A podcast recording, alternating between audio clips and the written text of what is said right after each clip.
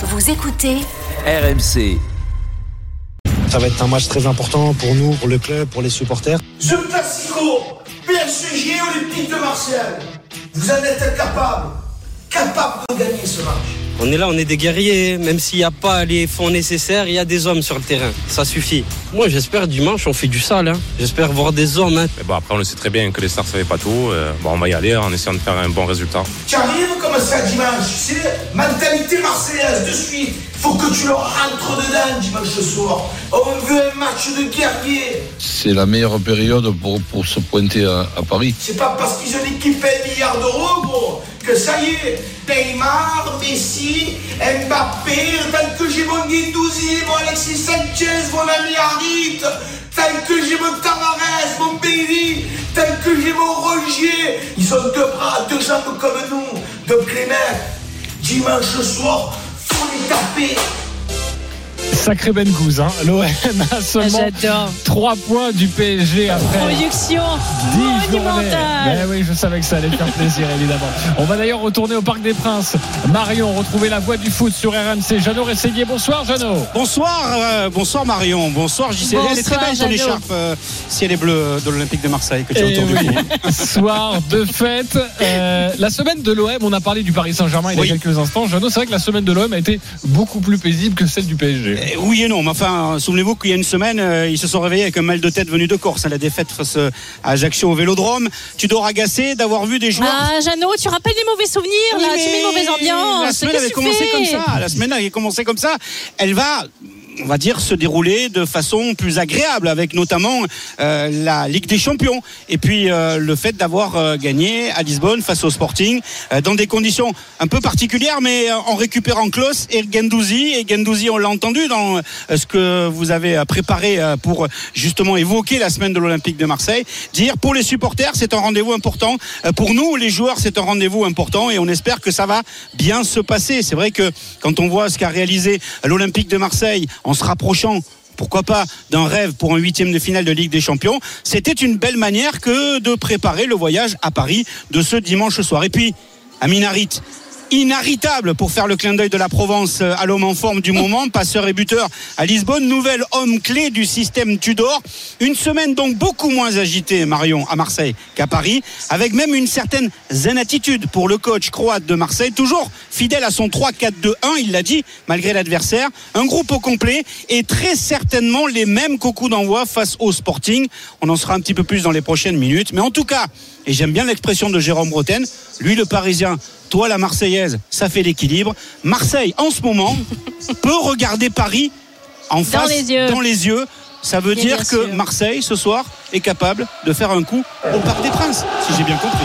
Marion, c'est une occasion en or pour l'OM, non Ce soir? C'est totalement une occasion en or et ça peut continuer à, nouveau mettre le trouble dans cette équipe du PSG et je crois vraiment que la pression est totalement sur l'équipe du PSG. Alors j'adore Ben Gouz, il me fait hurler de rire et il le dit avec ses mots mais il a tellement raison. Une des clés de ce match, une des grandes clés de ce match, c'est Alexis Sanchez. C'est un joueur de classe mondiale et je pense qu'il aura vraiment à cœur ce soir de le montrer. Il a joué aux côtés de Neymar et Messi lorsqu'il a évolué bien évidemment au Barça. On sait qu'il est très ami avec Neymar. Il est un tout petit peu plus dans la rivalité avec Messi. Mais ce soir, avec sa grinta, avec sa capacité à faire, à emmener le pressing marseillais, à faire courir énormément les défenseurs de, de l'équipe adverse. Je crois qu'il va amener toute cette équipe de Marseille avec lui. Et lui, les derbies, il en a joué. Il en a joué vraiment à, à beaucoup d'enjeux. Le derby de Manchester lorsqu'il évoluait à United, le derby de Londres lorsqu'il était à Arsenal, le Classico espagnol, le derby milanais. Donc ces gros matchs, un petit peu dans son ADN. Et je crois vraiment que ça peut être l'élément déclencheur. Si on, on prend le score, on arrive à mener, ça peut être une très grande soirée pour Et lui. il a déjà marqué au Parc des Princes avec Arsenal en 2016 lors du fameux un partout en Ligue des Champions. Et Marion, ton invité pour parler de l'Olympique de Marseille, c'est Benoît Chéroux, 7 ans à l'OM. Qui Ça- a marqué aussi au Eh oui, ça pose un homme. hein. Salut Benoît. Eh oui. le monde, salut GC, salut Marion. Salut Benoît. Mais oui, mais ça pose un homme. Et puis surtout, ce qui me rend tellement heureuse, c'est de savoir que non seulement Benoît a battu le PSG, mais il l'a battu au Parc des Princes et qu'en plus il a marqué contre eux. Alors là, là, je pouvais pas rêver d'avoir un meilleur invité pour Bartolital. J'ai le sourire rien qu'en en évoquant euh, ces, euh, ce but fabuleux, ce but du 3-0, ce but pour euh, totalement anéantir les velléités du PSG. Est-ce que tu peux, bien sûr, et c'est ma première question, forcément Benoît, nous reparler de ce match, de ce fameux match du 28 février 2010 au Parc et de ton ressenti? Oui, forcément, c'est un, très très bon souvenir pour moi et pour tous les supporters de l'OM aussi que je croise euh, à chaque fois. Et ils me reparlent de ce match-là. C'était en, en 2010, effectivement. C'est le but du 3-0. Et on a, on a un coup franc en fin de, fin de match. Euh, long ballon sur, sur Mamad Niang qui, qui dévie. Je sais qu'il peut pas, il peut pas frapper de la tête parce qu'il est trop loin. Donc j'essaie de, de trouver un angle pour qu'il puisse me la dévier. Après, j'enchaîne amorti poitrine, euh, crochet, petit pont sur euh, Sylvain Armand, il me semble. Et enchaînement euh, avec, avec le pied droit, pas le pied gauche en lucarne et, et après voilà c'était l'immense joie de, de partager avec, avec mes coéquipiers amorti de poitrine, enchaînement lucarne. Tout ça, ça me fait rêver. Tu vois, je commence à avoir des images pour ce soir. J'ai l'impression que tu as vu le match, que tu l'as même revu, Marion, non? Oh, Je l'ai revu une petite vingtaine de fois. Écoute, pour se mettre dans l'ambiance, franchement, tu vois, il n'y a rien de mieux avant un classique. Euh, Benoît, moi, j'aimerais revenir sur, euh, sur des éléments qui me paraissent importants lorsque forcément ce sont des matchs particuliers, c'est classique quand on est joueur du PSG ou joueur de l'OM. Ce sont des matchs qu'on coche dans un calendrier parce que ça représente beaucoup pour le club, pour les supporters, comme tu en as parlé, et tu en reparles même des années après.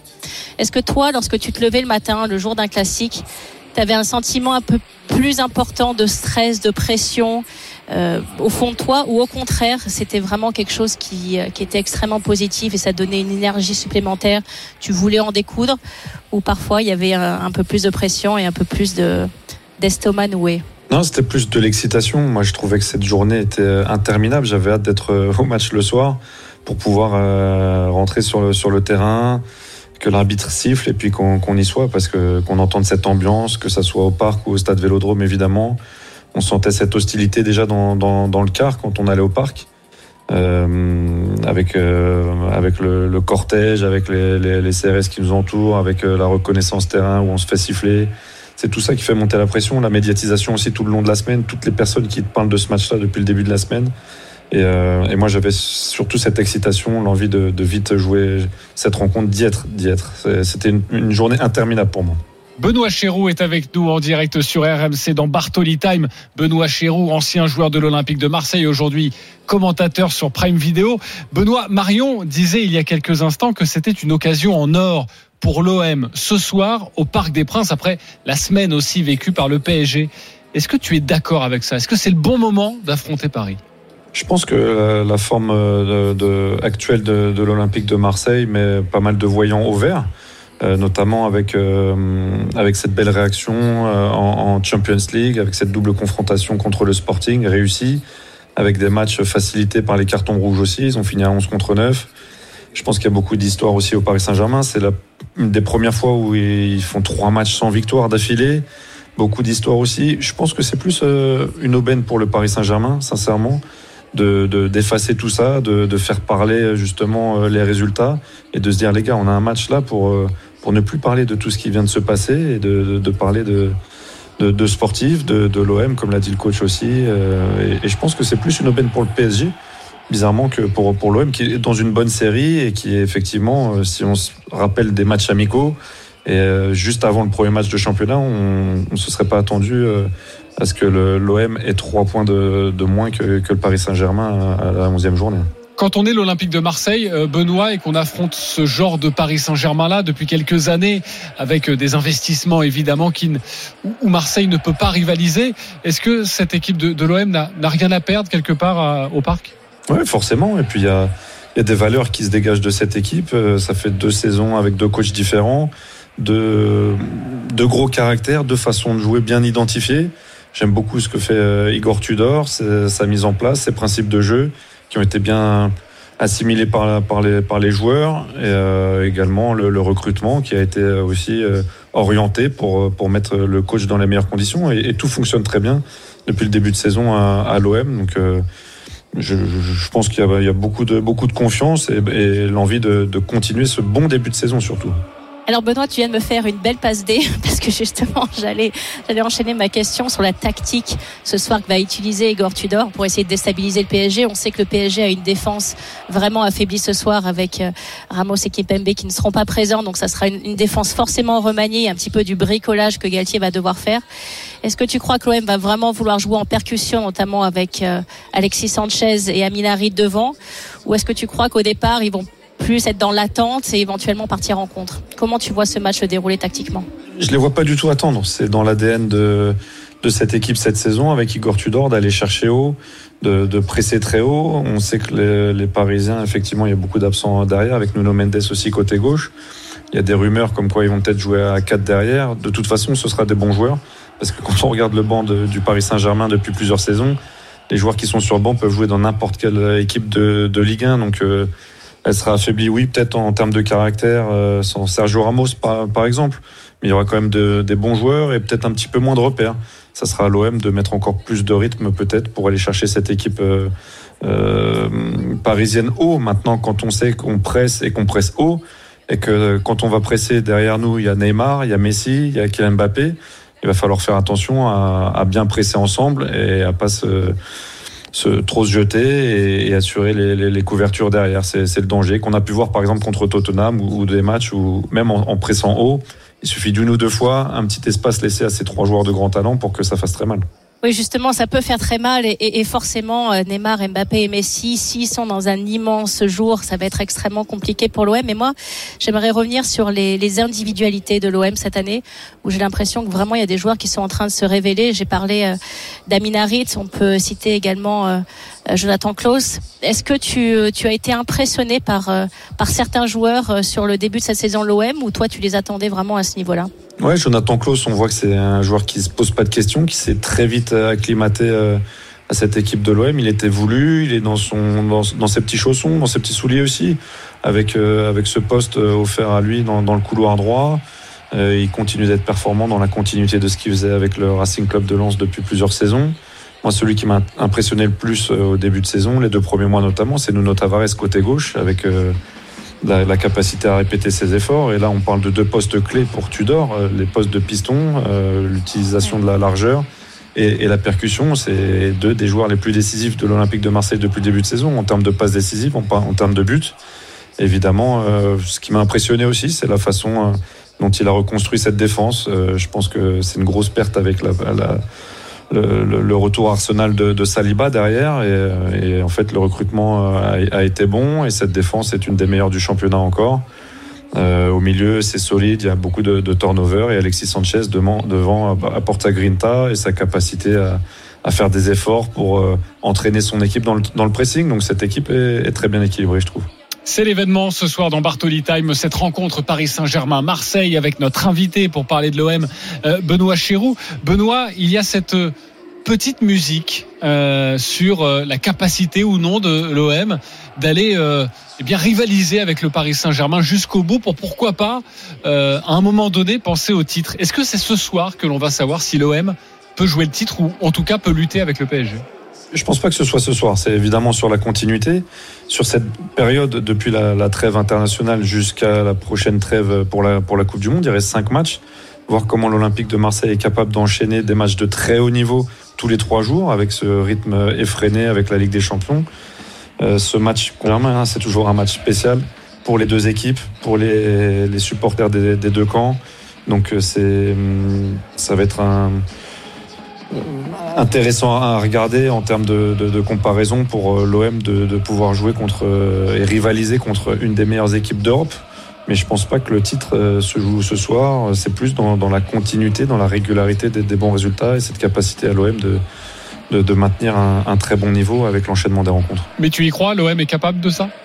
Moi, je pense Et que l'OM est capable, de ça. ça va pas. C'est vrai que j'ai pas posé la question à Marion. Euh, mais ça m'intéresse, toi. Mais toi, je sais, Marion, tu dis qu'on est capable, mais Benoît aussi. Ouais. Exactement. Moi, je vais finir sur deux petites questions un tout petit peu plus légères.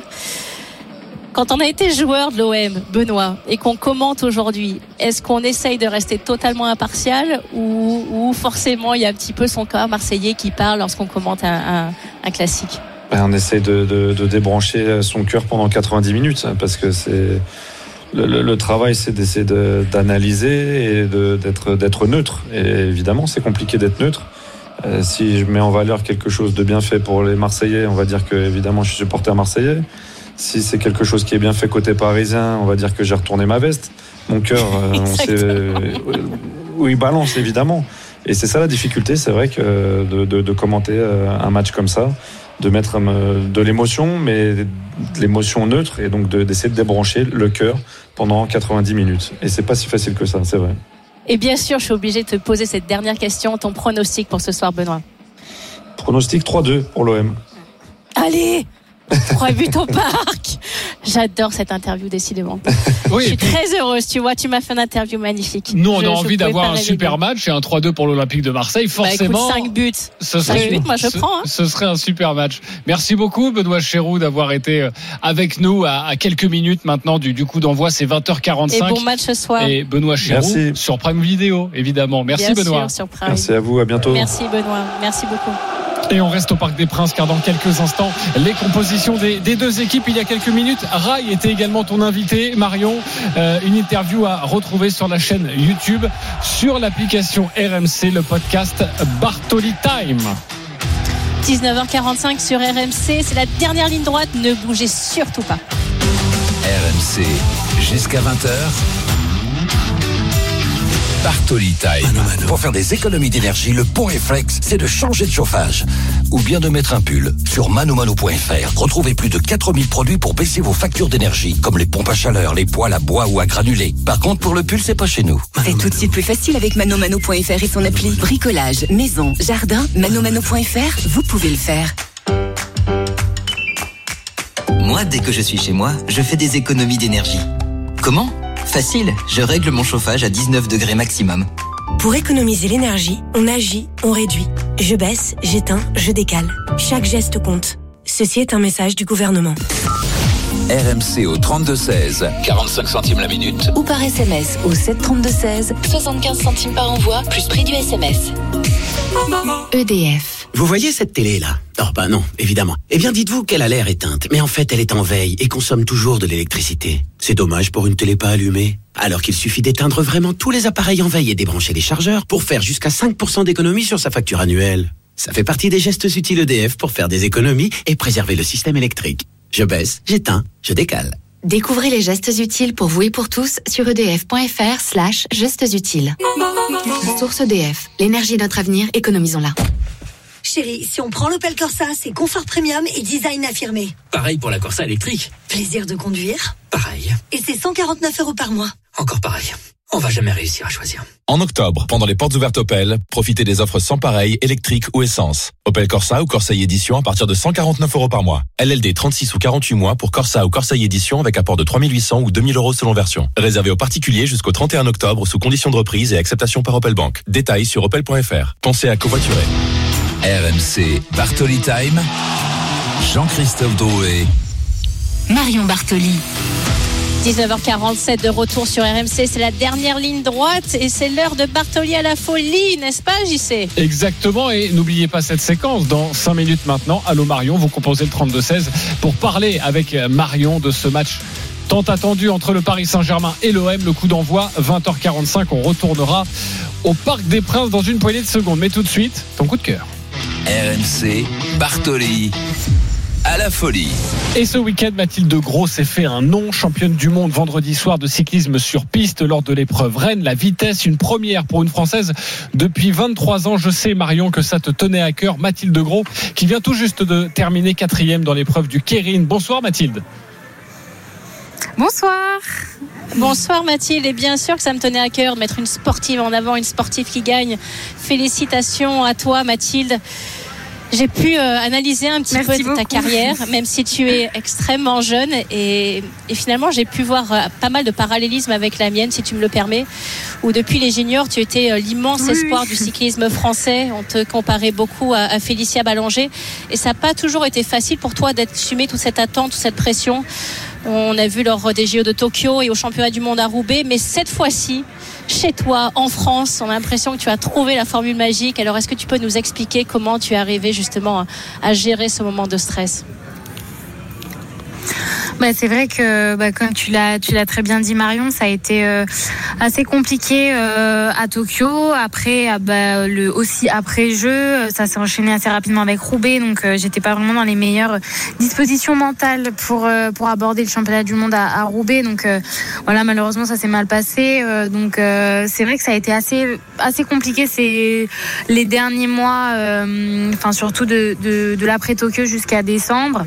Et, euh, et c'est vrai qu'en fait j'avais avez perdu euh, tout simplement le plaisir euh, de rouler sur la piste, euh, de ce pourquoi j'avais choisi ce sport aussi de base. Donc c'est vrai que ce qui m'a aussi, je pense, énormément aidé, c'est l'arrivée de Florian Rousseau et Grégory Vauger à la Fédération française de cyclisme, où vraiment, voilà, Grégory Vauger qui est arrivé comme l'entraîneur bah, principal de l'équipe. Et, et c'est vrai que lui, en tant qu'athlète, il a été, bah, voilà, dix fois champion du monde et tout, donc il avait énormément d'expérience par rapport à ça.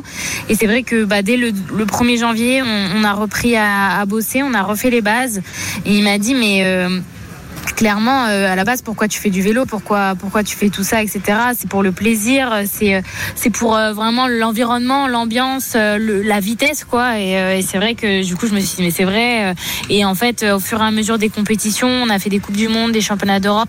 Je me disais, bah voilà, le- mon objectif, c'est d'aller le plus loin possible, de tenter des choses, parce que notre but, c'est Paris 2024. Je vous dis notre parce que c'est clairement bah, l'objectif de toute l'équipe de France. Et du coup, je me suis dit, bah ok, ça va pas marcher quand je- j'avais la pression du résultat, etc. Quand je me focalisais que sur euh, le résultat, la médaille, et je me suis dit, bah là, tu vas te focaliser sur comment courir, comment essayer de de, tenter de nouvelles choses. euh, Qu'est-ce que tu peux apprendre pour arriver à, Paris avec euh, bah, une grande palette de, plusieurs outils pour pour pouvoir bah, affronter toutes les, concurrentes qui seront très en forme. Ton discours est très intéressant et assez fascinant. Et tu l'évoquais justement dans ta réponse.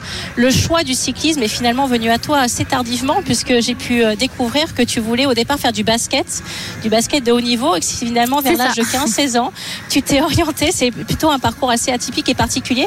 Comment finalement tu as pris la décision de changer complètement de sport et, et bien sûr avec le succès immense que l'on connaît aujourd'hui?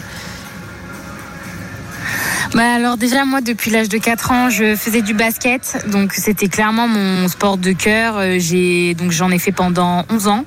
Euh, mon rêve c'était de, de, de devenir championne olympique euh, et du coup dans le basket voilà avec l'équipe de France de basket je voulais intégrer l'équipe de France euh, A. J'avais vraiment ce, ce rêve d'être basketteuse professionnelle et, d'aller faire les jeux et de les gagner. Et euh, bah, en fait euh, finalement j'étais pas assez grande pas assez bonne aussi pour intégrer l'équipe de France. Et vers l'âge du coup de 15 ans, quand il y a eu ce, ce- en fait cette balance, j'étais dans ma dernière année de Pôle Espoir. Et du coup j'allais intégrer après un centre de formation euh, en France. Je savais pas lequel. Et il y a eu cette histoire de Wattbike euh, qui est arrivée euh, où on m'a dit mais tu dois, tu devrais faire du cyclisme sur piste, du sprint. Alors moi je connaissais pas du tout le, le sport, l'environnement et tout. Et je pensais que c'était vraiment une blague. Et en fait quand après j'ai eu le l'entraîneur à l'époque qui m'a appelé, qui a appelé mes parents également, j'ai compris que c'était du sérieux. Et du coup bah, c'était euh, en avril 2014 que j'ai dû donner ma réponse Euh, et en fait euh, je me suis dit mais ok moi mon rêve, mon objectif c'est d'être championne olympique. Bah si le basket c'est pas possible. Eh oui, bien sûr. Ouais, non, mais clairement c'est ça. mais en plus, je l'avais dit, euh, j'avais dit à mon père en rigolant, mais c'est moi, c'est clairement ce qui m'anime, c'est quand on voit, euh, euh, quand on porte le, maillot de l'équipe de France, quand, enfin là, moi, je l'ai vécu là en plus, quand on gagne devant un public, c'est juste incroyable. Et en fait, on rend tellement heureux, bah, le le public, nos familles, nos amis. Enfin, c'est c'est incroyable les émotions qu'on vit. Et je me suis dit, bah ok, va pour le vélo. et là, je fonce. Par contre, c'est à bloc, à bloc. Donc à la base, c'était juste, enfin pour Tokyo. Et euh, c'est vrai que par contre, je m'étais dit, euh, oui, je me laisse un an. Et si je prends pas de plaisir, j'arrête. euh, Enfin, parce que pour moi, sans, sans le plaisir, il n'y a pas de. Enfin, sans, sans le plaisir, il n'y a pas de. C'est l'essentiel, bah, bien sûr. On peut pas gagner, quoi. Ouais, c'est ça. Et donc du coup, je me suis dit, ok, je me laisse un an. Et finalement, bah, j'ai adoré. Et, euh, et c'est pourquoi, euh, voilà, je, je suis là à l'heure actuelle. Euh, Mathilde, juste rappelle-moi ton âge. Ça se demande pas une femme, mais quand on est jeune, on peut le demander. 23 ans. Voilà, c'est 23 ans, c'est bien ça. Au niveau du discours, on est plutôt pareil. Euh, bravo et bravo pour ce discours. Franchement, je pense que Marion aussi est impressionnée. Je sais Marion qu'à cet âge-là, tu parlais aussi très bien. Et, et encore félicitations pour pour cette médaille d'or et ce titre de, de championne du monde. Merci Mathilde. À bientôt sur RMC. Merci beaucoup. Merci, beaucoup. Mathilde. À très bientôt. Bonne Félicitations soirée. encore. Et deux Au autres médailles d'or pour la Merci. France ce week-end à signaler. Félicitations à Marie-Divine Kwame sur 500 mètres. Elle est encore plus jeune Marion et elle parle divinement bien également sans faire de mauvais jeu de mots avec, euh, avec son prénom. Et puis le, duo Benjamin Thomas et Donovan Grondin qui ont remporté l'américaine. Voilà, bravo à notre équipe de France. Direction le Parc des Princes car je crois que nous avons la composition au moins du Paris Saint-Germain, messieurs Fabrice Hawkins, Jeannot Rességuier. Oui, on a même les deux et on va commencer par le, Paris Saint-Germain, composition qu'on vous annonçait dès, euh, dès hier à, à 17h avec donc le gros changement pour la première fois cette saison. Le Paris Saint-Germain va jouer à 4 derrière, 4-3-3 avec dans les buts Donnarumma, à gauche Bernat, à droite Ashraf Hakimi. Dans l'axe, on va retrouver Marquinhos et Danilo Pereira. On rappelle les absences évidemment de Nuno Mendes, euh, de euh, Presnel Kimpembe en phase de reprise et de Sergio Ramos euh, suspendu, ce qui a conduit entre autres à cette réorganisation tactique derrière. Un milieu à trois composé de Vitinha, Verratti et Fabian Ruiz. Et puis devant les trois stars du Paris Saint-Germain, Messi qui fait son retour, Kylian Mbappé et Neymar. La composition de l'Olympique de Marseille, pas de surprise non plus dans la continuité de la Ligue des Champions. Le même 11 de départ que face au Sporting. Mercredi en Ligue des Champions, Paolo Lopez dans les buts, défense à 3, ça ne bouge pas. Bailly encadré à droite de Mbemba et à gauche Balerdi. Milieu de terrain à 4 avec les pistons. À droite, Klaus, à gauche, Nuno Tavares, Verretou et Rongier pour le rôle de récupérateur relayeur. Gendouzi et Harit pour euh, alimenter. Alexis Sanchez, l'arbitre sera Clément Turpin. Merci beaucoup, messieurs.